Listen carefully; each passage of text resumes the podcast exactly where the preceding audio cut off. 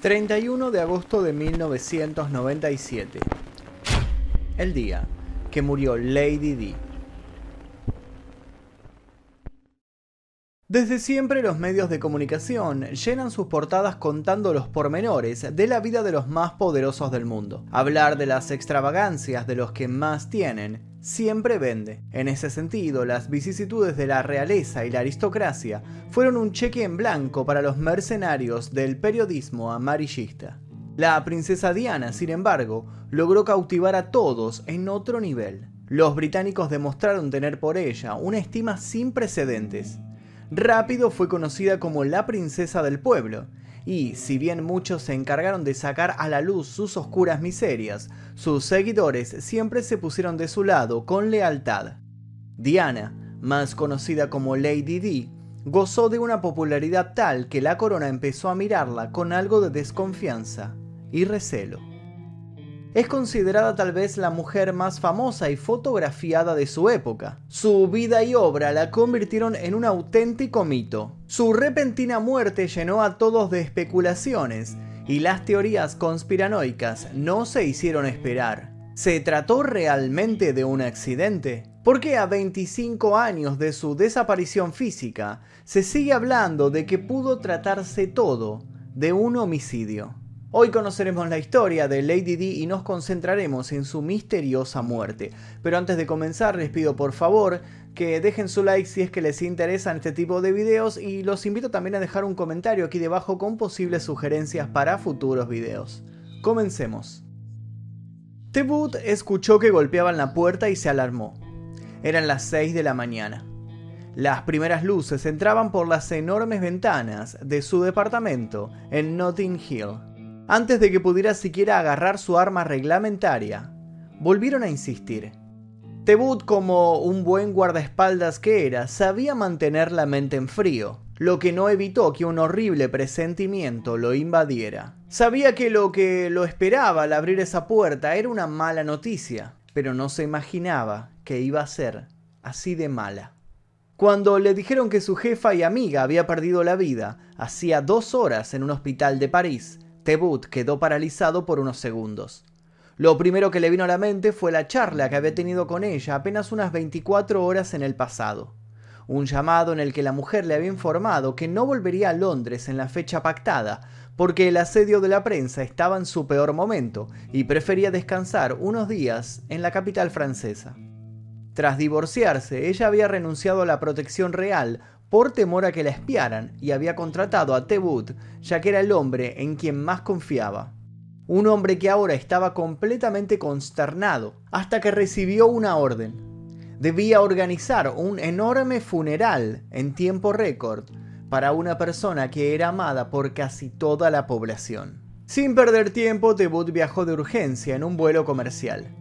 Al entrar a la habitación del hospital donde se encontraba el cuerpo sin vida, Tebut se indignó. Las ventanas no tenían cortinas y pudo ver cómo los periodistas se apostaban en los techos vecinos en búsqueda desesperada de una primicia. Rápido pidió mantas para tapar los vidrios y se quejó con el personal médico y las autoridades por el poco tacto con el que estaban actuando.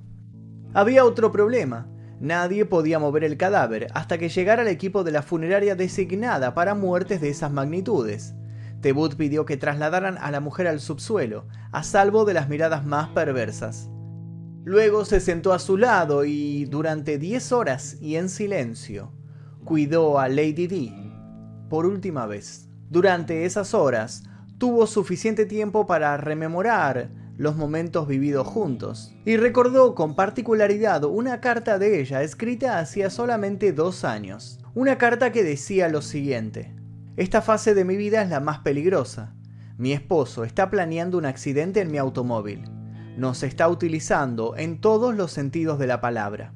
Tebut, a pesar de ser un hombre valiente y de duro temple, no pudo evitar sentir un escalofrío recorriéndole la espalda. Gracias a unas entrevistas que Lady Di dio a Andrew Morton para la publicación de un libro con su biografía, sabemos algunos detalles de su infancia. Detalles para nada felices, para ser concretos. Diana Frances Spencer nació en Park House, Sandringham, el 1 de julio de 1961. Hija menor de John Spencer, octavo conde de Althorpe, y de Frances Ruth Roche. Creció en una familia de la pequeña nobleza junto a sus dos hermanas y a su hermano menor. Pasó los primeros años de su vida en la residencia familiar, donde recibió su primera educación de manos de institutrices. Las fotos de esos primeros años siempre la muestran brillante y sonriente, pero sus recuerdos dicen otra cosa. Diana vio a temprana edad cómo su padre abofeteaba a su madre días antes de que ésta lo abandonase por el hombre con el que estaba manteniendo una aventura. Comenzó así una amarga batalla entre sus padres por lograr la custodia legal de ella, y de sus hermanos. Diana no dudó en describir su infancia como traumática. Según sus palabras, en muchas ocasiones se sintió como una molestia para sus padres. Se enteró que en realidad deseaban un varón cuando ella llegó al mundo. Tan solo un año antes de su nacimiento, su madre había dado a luz a un niño que murió contando con tan solo 10 horas de vida. Diana sostuvo que durante mucho tiempo la presencia de ese hermano muerto la acosó y le trajo un sombrío malestar. Luego, con el divorcio de sus progenitores, vino el constante cambio de hogar, la lucha de ellos por querer complacerla con cosas materiales. Su habitación se llenó de juguetes novedosos, vestidos caros, osos de peluches cada vez más grandes. Sin embargo, sus noches eran oscuras y repletas de soledad. En 1968, ingresó en la escuela en King's Lynn, en 1970 se trasladó al internado femenino de World Hall y en 1973 ingresó en West Heath, otro internado en el condado de Kent. Nunca quiso ir a la universidad y solo pasó unos meses en el Instituto Videmanet, en Suiza, estudiando francés, confección, taquigrafía y mecanografía. Finalmente se estableció en Londres, Allí trabajó para varias empresas hasta que en noviembre de 1977 su vida cambió para siempre. Carlos, primogénito de la reina Isabel II de Inglaterra y heredero del trono británico, se cruzó en su vida y sellaría sin saberlo su destino. Diana y Carlos se conocieron gracias a una hermana de ella, Lady Sara, la cual había salido brevemente con el príncipe de Gales en 1977. Él tenía 29 años y ella solo 16. Al conocerlo, Diana exclamó, Dios, qué hombre tan triste. En el verano de 1980, la pareja volvió a coincidir en una casa propiedad de un amigo de ambos. Por la mañana se había organizado un partido de polo, luego disfrutaron de una barbacoa y después, sentados en un fajo de heno, Diana y Carlos comenzaron a charlar. Él estaba aún muy afligido por la muerte de su tío, asesinado por el IRA un año antes. Ella le dijo que lo había visto por televisión durante el funeral y que parecía muy solo, y le agregó, alguien debería cuidar de ti. Allí se dieron su primer beso. Comenzaba un romance real y mortal. A partir de entonces el príncipe la comenzó a invitar al ballet y a la ópera, aunque nunca eran citas a solas y siempre estaban rodeados de amigos de él. Diana no tardó en deleitar a todos con su simpatía y espontaneidad. Parecía una candidata perfecta para convertirse en la nueva princesa de Gales. Todos asumieron que era una joven ingenua y por tanto perfectamente maleable. No podían imaginarse lo equivocados que estaban. Asediado por todos, Carlos sintió que debía darle una oportunidad a esa relación. Se vieron apenas 13 veces antes de pasar por el altar. Todos sabemos que para muchos el 13 es un número de mala suerte, y efectivamente las cosas no iban a terminar bien para ellos. Aunque claro, la boda fue soñada. El 24 de febrero de 1981, el portavoz del Palacio de Buckingham anunció el compromiso oficial de Lady Diana Spencer y el príncipe Carlos. Desde ese momento, Diana trasladó su domicilio a Clarence House, residencia de la reina madre. La boda de la pareja, que se celebró el 29 de julio de 1981 en la catedral londinense de St. Paul, se convirtió en un acontecimiento de amplísima repercusión internacional, retransmitido por televisión a 700 millones de espectadores. No faltaron a la ceremonia los principales miembros de la aristocracia europea y 170 jefes de Estado. La novia llegó a la catedral en una carroza. Arribó sola porque el velo era tan voluminoso que apenas cabía dentro. El anillo que Carlos le obsequió por su compromiso fue elegido por ella. Era una sortija con un zafiro ovalado y 14 diamantes que lo rodeaban.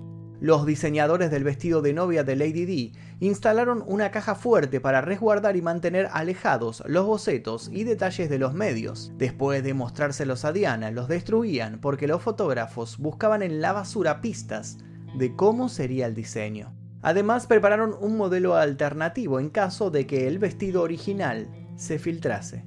La imponente cola del vestido era de 8 metros y contaba con 10.000 perlas bordadas. Diana insistió además con llevar mangas voluminosas y cintura ceñida, algo que luego fue copiado por decenas de novias de todo el mundo. La tiara tenía 1930 diamantes. Era una reliquia familiar que en 1919 fue dada como regalo de bodas a su abuela. La torta de boda fue confeccionada por la Escuela de Cocina de la Marina Real. Tenía cinco pisos, medía metro y medio de altura, pesaba unos 100 kilos y su preparación comenzó 14 semanas antes.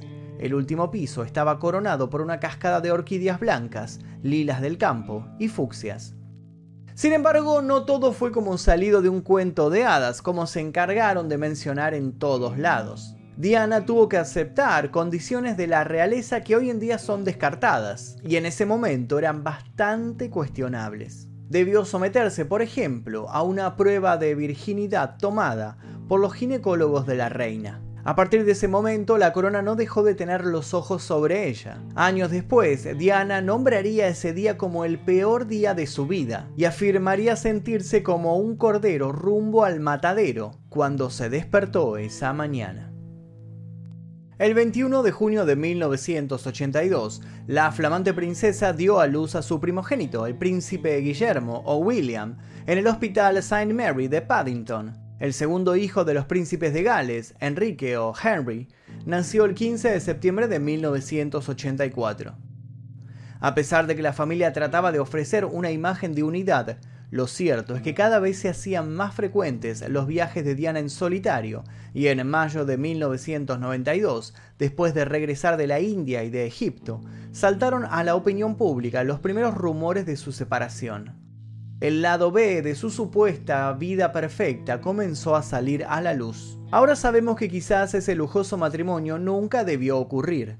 Carlos estaba enamorado de alguien con quien no podía casarse, Camila Parker Bowles. Nunca dejó de verla y sobre todo de amarla. Diana lo comprobó cuando descubrió una pulsera grabada que Carlos le había comprado a su amante poco antes de la boda. Encerrada en su propio laberinto a cinco meses de casarse y embarazada, Diana se había arrojado por las escaleras de Balmoral. Cinco años después, desesperada, había tomado un cuchillo y se lo había clavado en el pecho y en las piernas. Buscaba ayuda en un entorno que se mostraba distante y siempre más ocupado por la agenda semanal que por sus emociones. Un espejo muy cruel de lo que había sido su infancia. En 1986, con su matrimonio hecho pedazos, Diana tuvo su primer romance con el instructor de equitación James Hewitt. También tuvo affairs con el galerista Oliver Horner y con el vendedor de autos James Gilby. En junio de 1994, Lady Di usó en la gala anual de Vanity Fair un vestido que se conocería como el vestido de la venganza. Un strapless al cuerpo de seda negro que la mostraba elegante, sensual y empoderada. Carlos había confesado por televisión lo que para ese momento ya era un secreto a voces, que le había sido infiel.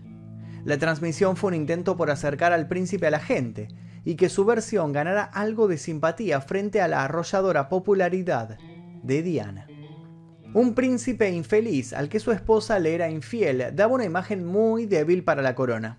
El 12 de julio de 1996, la oficina de prensa de la reina de Inglaterra anunció la disolución amistosa del matrimonio entre Carlos de Inglaterra y Diana de Gales. El acuerdo también establecía que Diana seguiría siendo parte de la familia real, por lo que de vez en cuando recibiría invitaciones de la propia soberana o del gobierno. Además se le permitió conservar todas sus joyas y se la indemnizaba con 17 millones de libras y se le otorgaba una pensión anual de 400.000 libras. El divorcio tuvo una consecuencia inesperada. A partir de la experiencia de Carlos, muchos millonarios empezaron a firmar acuerdos prenupciales para determinar qué pasaría con la fortuna y los hijos en caso de común acuerdo de divorcio. Luego de eso, Carlos se mostró por primera vez en un evento público con Camila Parker Bowles en 1999 en el Ritz de Londres. Los esperaban 200 fotógrafos. Para ese entonces, Diana llevaba dos años muerta. En los años siguientes a la separación, Diana prestó su imagen pública a diferentes organizaciones humanitarias y apareció en multitud de actos en favor de los sectores más marginados de la sociedad. Mientras se convertía en una suerte de superestrella del calibre de Marilyn Monroe, Diana usaba todo ese furor para transformarlo en algo útil. Cada foto en sus tours de caridad tenía como objetivo poner luz sobre un sector de marginalidad. Con breves pero contundentes gestos provocó enormes cambios. Fue la primera en mostrarse estrechando la mano de un enfermo de SIDA, en una época en la que hablar de HIV era tabú y el enfermo era estigmatizado. También fue la primera Royal en sacarse los guantes para estrechar las manos de aquellos a los que visitaba, y después de la Madre Teresa de Calcuta, la cara más visible de la ayuda a los enfermos de lepra. Fue presidenta y madrina de 100 organizaciones de caridad, entre las que se destacan el Hospital de Niños de Londres Great Ormond Street y el Royal Marsden Hospital, especializado en tratamiento de cáncer. Sus viajes humanitarios incluyeron visitas a hospitales, escuelas y eventos de caridad en Angola, Australia, Bosnia, Egipto, India, Pakistán, Argentina y por toda Europa. Una de sus luchas más visibles fue contra las minas antipersonas junto a la International Campaign to Ban Landmines, que por su trabajo ganó el Premio Nobel de la Paz en 1997. Su actitud humanitaria siempre fue tomada por la familia real como una provocación. La vida de Diana Spencer, tanto durante su matrimonio como después de su separación, fue un tema recurrente de la prensa rosa y la llamada Diana Manía en efecto se extendió más allá de las fronteras del Reino Unido. Todas sus apariciones en público recibieron un tratamiento especial por parte de los medios de comunicación internacionales. Además, según la revista Majesty, Lady Di generó cerca de 15 millones de libras en publicidad a los fabricantes de los artículos que utilizaba. El último hombre con quien se relacionó a Diana fue el millonario de origen egipcio, Dodi Al-Fayed. Parecían felices y atravesando un muy buen momento, pero como es de suponer, ningún paparazzi quería perderles pisada, algo que los terminaría condenando. La noche del 30 al 31 de agosto de 1997, Diana y Dodi perdieron la vida en un aparatoso accidente de automóvil cuando trataban de evitar a los fotógrafos y circulaban a gran velocidad por el túnel del puente de Alma en París. Al-Fayed murió en el acto. Diana Spencer fue llevada al hospital, donde falleció pocas horas después. Numerosos informes, investigaciones y peritos coinciden con el relato oficial de los hechos que Diana estaba en un automóvil a 160 km por hora conducido por un hombre que se encontraba en estado de ebriedad y que ese factor había desencadenado la tragedia. Pero otros todavía creen que sucedió algo más secreto e intencional esa noche.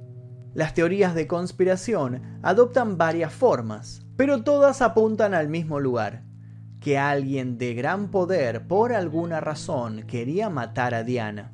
Esas creencias fueron tan convincentes y tan generalizadas que con la ayuda del empresario egipcio Mohamed Al-Fayed, padre del novio de Diana, la policía metropolitana se vio obligada a lanzar la operación Paget, una investigación para establecer si había algo de verdad en las teorías. El informe examinó 175 teorías sobre lo que sucedió esa noche, algunas de ellas pequeñas y otras bastante profundas. Una de las principales teorías es que Diana estaba embarazada. Este, según Mohamed Al-Fayed, fue el motivo del asesinato. Fayed dijo que la familia real no podía aceptar que un musulmán egipcio pudiera algún día ser padrastro del futuro rey de Inglaterra. Fue entonces que planearon matarla. Otros aseguran que los paparazzis hicieron que el auto se estrellara intencionalmente, respondiendo a intereses más oscuros. Por otro lado, hay quienes pusieron su ojo en el conductor, Henry Paul. Henry Paul era el jefe de seguridad del Hotel Ritz de París, pero los teóricos de la conspiración creen que trabajaba a sueldo para los servicios de seguridad en Francia, o el Reino Unido, o tal vez ambos. Hay testigos que aseguran que ese día Henry había cobrado una inusual suma de dinero.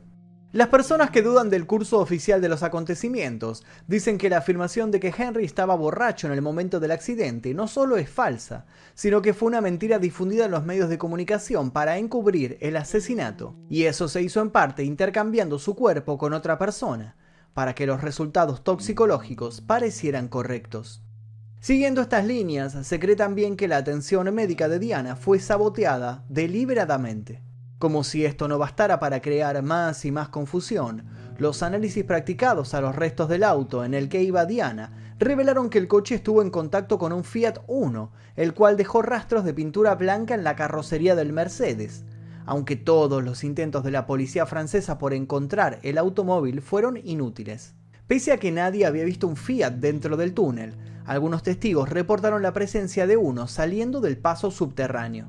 La tesis del auto fantasma sigue desvelando a muchos investigadores. Se estudió además la muerte de otro guardaespaldas de la princesa, y se llegaron a tejer teorías que hablan no solo de una muerte provocada, sino que de muchas, todas interconectadas, todas de algún modo encargadas por una realeza que había perdido la paciencia con esa chica que tan bien parecía caerles a todos, y que no seguía al pie de la letra las normativas sociales que querían imponerle por su relación o ex relación con el príncipe. La operación que estudió estas teorías duró años, costó millones de libras y gracias a ella se descubrió que estas líneas de investigación no tenían ningún fundamento, que todo lo que sucedió esa noche fue increíblemente desafortunado. Sin embargo, cuando todo parecía dicho, Anonymous entró en juego. De acuerdo a la denuncia de Anonymous lanzada en 2020, la muerte de Diana fue provocada para impedir que develara los casos de corrupción y tráfico sexual de niños que teóricamente involucrarían a la familia real inglesa. En el tuit del grupo hacker activista se afirmaba que el príncipe Carlos mantuvo a un ayudante real a su lado a pesar de ser consciente de varias de sus supuestas violaciones. Esta acusación sigue siendo investigada al día de la fecha. La Casa Real Británica, que al principio mostró no pocas reticencias, accedió al reclamo popular y celebró en su honor un soberbio funeral en Westminster, que fue retransmitido en directo por televisión y al que asistieron cerca de 2 millones de personas. Durante las cuatro semanas siguientes al funeral, la tasa de suicidios en Inglaterra y en Gales aumentó en un 17% y los casos de automutilación un 44,3% comparado con la media en el mismo periodo en los cuatro años anteriores. Los expertos aseguraron que este fenómeno fue causado por un sentimiento de identificación. Los medios amarillistas y los paparazzis sufrieron una fuerte condena social por su accionar. Podemos decir sin temor a equivocarnos que no aprendieron nada del asunto. Finalmente Carlos y Camila se casaron en 2005 en una ceremonia civil en Windsor. Desde entonces están juntos, sin escándalos. El príncipe Harry siguió el legado de su madre en la lucha para erradicar las minas terrestres. Tanto él como su hermano, el príncipe William, y su cuñada, la duquesa de Cambridge, Kate Middleton, crearon una fundación propia que lleva adelante muchas obras de beneficencia, The Royal Foundation. Lady Di fue siempre considerada una madre ejemplar y una mujer llena de ideales. Tras su muerte recibió numerosos homenajes y hubo incluso propuestas de canonización que finalmente fueron desestimadas. Su figura aún es idolatrada en distintas partes del mundo y se la considera una adelantada a su época, una mujer que quizás por no querer dejarse atrapar y encasillar por la reina, terminó en un terrible jaque mate. Y hasta aquí el video de hoy del aniversario de Lady D y de su muerte, lamentablemente de su triste y misteriosa también muerte. Si les interesó les pido por favor que dejen su like aquí debajo, se suscriban si es que todavía no lo hicieron y les voy a dejar un par de recomendaciones aquí para que sigan haciendo maratón en este canal. Los invito también a dejar un comentario con alguna sugerencia para un posible futuro video. Mi nombre es Magnus Mephisto y esto fue El Día Que...